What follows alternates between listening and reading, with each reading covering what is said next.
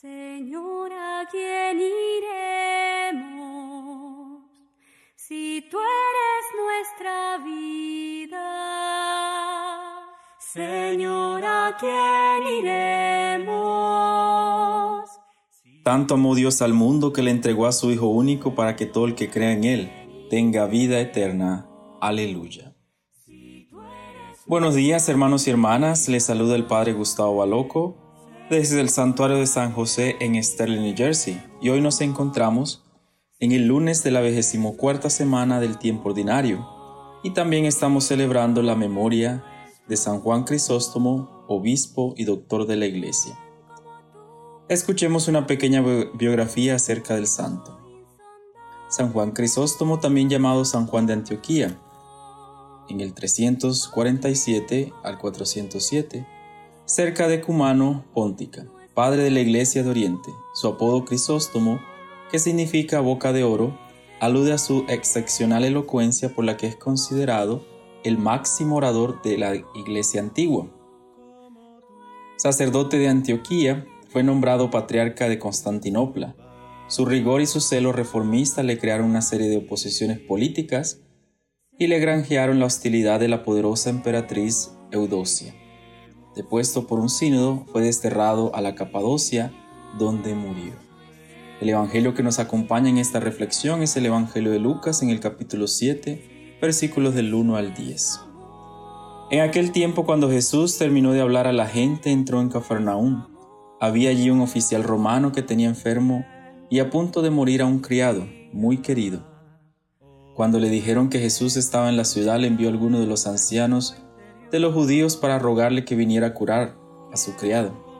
Ellos al acercarse a Jesús le rogaban encarecidamente diciendo, Merece que le concedas ese favor, pues quiere a nuestro pueblo, y hasta nos ha construido una sinagoga. Jesús se puso en marcha con ellos. Cuando ya estaba cerca de la casa, el oficial romano envió unos amigos a decirle, Señor, no te molestes, porque yo no soy digno de que tú entres en mi casa. Por eso ni siquiera me atreví a ir personalmente a verte. Basta con que digas una sola palabra y mi criado quedará sano. Porque yo, aunque soy subalterno, tengo soldados bajo mis órdenes y, les digo, y le digo a uno, ve y va, a otro, ven y viene. Y a mi criado, haz esto y lo hace. Al oír esto, Jesús quedó lleno de admiración y volviéndose hacia la gente que lo seguía, dijo, yo les aseguro que ni en Israel he hallado una fe tan grande. Los enviados regresaron a la casa y encontraron al criado perfectamente sano. Palabra del Señor. Gloria a ti, Señor Jesús.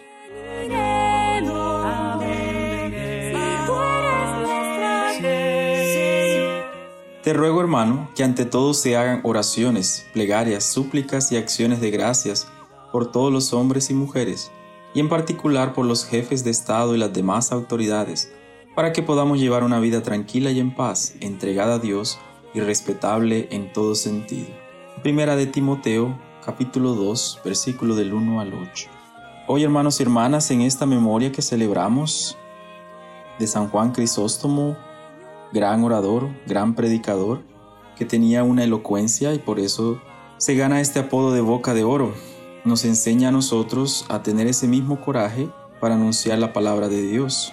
Pero hoy en estas lecturas se nos invita a que oremos por los gobernantes, por los jefes, para que también se dejen tocar por Jesús, para que también reconozcan que Él es el único mediador, el Salvador, y para que a través de Jesús se hagan leyes, normas justas, para que todos luchemos por la justicia, por el bien común, y para que todos nos abramos a la misericordia de Dios, no importando el rol que tengamos dentro de la sociedad, lo más importante es que Dios esté en medio de nosotros, tanto en los ricos como en los pobres, como en los que gobiernan. Si todos dejáramos entrar a Dios en nuestras vidas, no hubiera injusticias, división de clases, todos lucharíamos por un bien común y a cada quien se le daría lo que le corresponde y viviríamos en un mundo lleno de paz.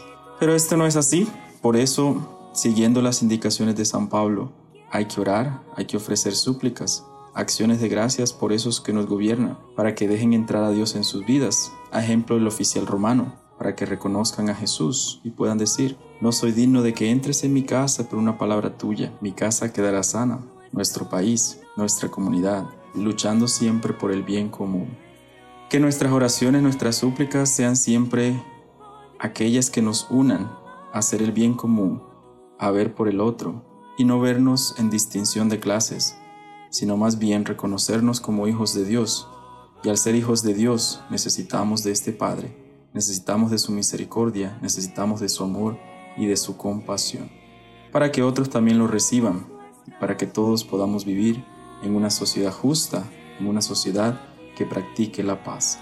Que el Dios misericordioso nos acompañe, nos ayude, nos libre de todos los peligros, nos proteja y nos lleve cada día a encontrarnos con Él en el nombre del Padre, del Hijo y del Espíritu Santo. Amén. Buen comienzo de semana para todos, recordando siempre que la misericordia de Dios no tiene límites y no tiene distinción de clases. Amén. ¿Quién como tú sostiene nuestra esperanza? Nuestra esperanza.